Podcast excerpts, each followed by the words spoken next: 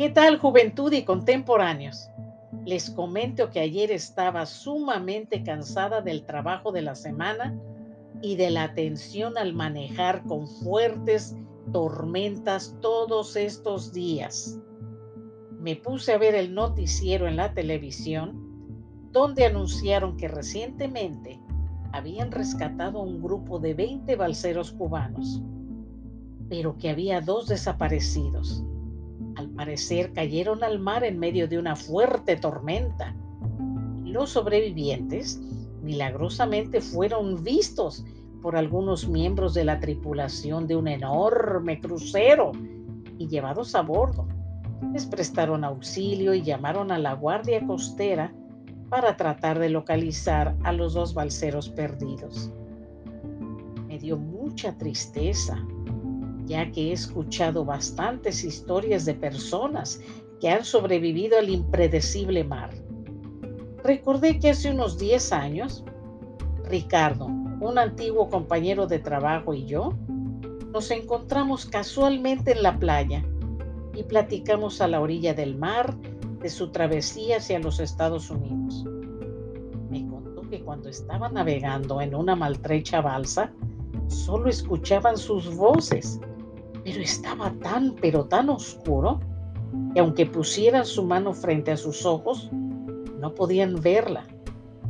De pronto él me preguntó que si me imaginaba cuántas almas en pena habría en ese mar y en ese trayecto de 90 millas que es la distancia que hay de Cuba a Tierra de Libertad. Mientras Ricardo hacía esos comentarios, el cielo comenzó a nublarse y los dos guardamos silencio, escuchando el ir y venir de las olas.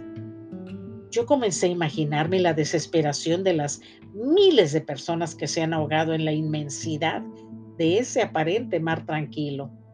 En mi mente Vi madres desesperadas gritando y tratando de salvar a sus hijitos. Vi gente en precarias balsas, las cuales eran arrastradas y hundidas por las inmensas olas que se formaban. Vi cómo repentinamente se generaba un vendaval que se llevaba a las profundidades del océano a personas que trataban de nadar para salvarse. Mi amigo me comentó que algunos alucinan y se tiran al mar a una muerte segura, porque la mente les hace ver espejismos. Pensé que la desesperación y la carestía de todo en su país les conlleva tomar esa arriesgadísima decisión de aventurarse a retar a ese poderoso elemento de la naturaleza.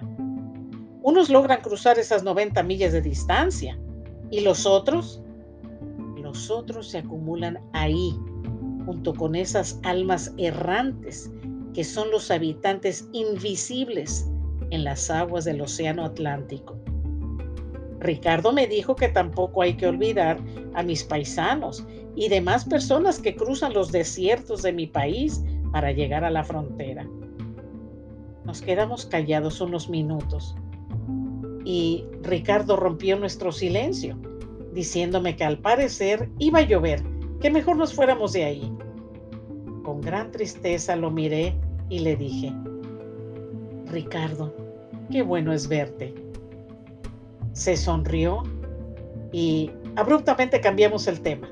Conversamos de nuestros trabajos, familias y nos tomamos una deliciosa agua de coco. Nos despedimos y no nos hemos vuelto a encontrar. Gracias por su atención a esta historia y hasta la próxima.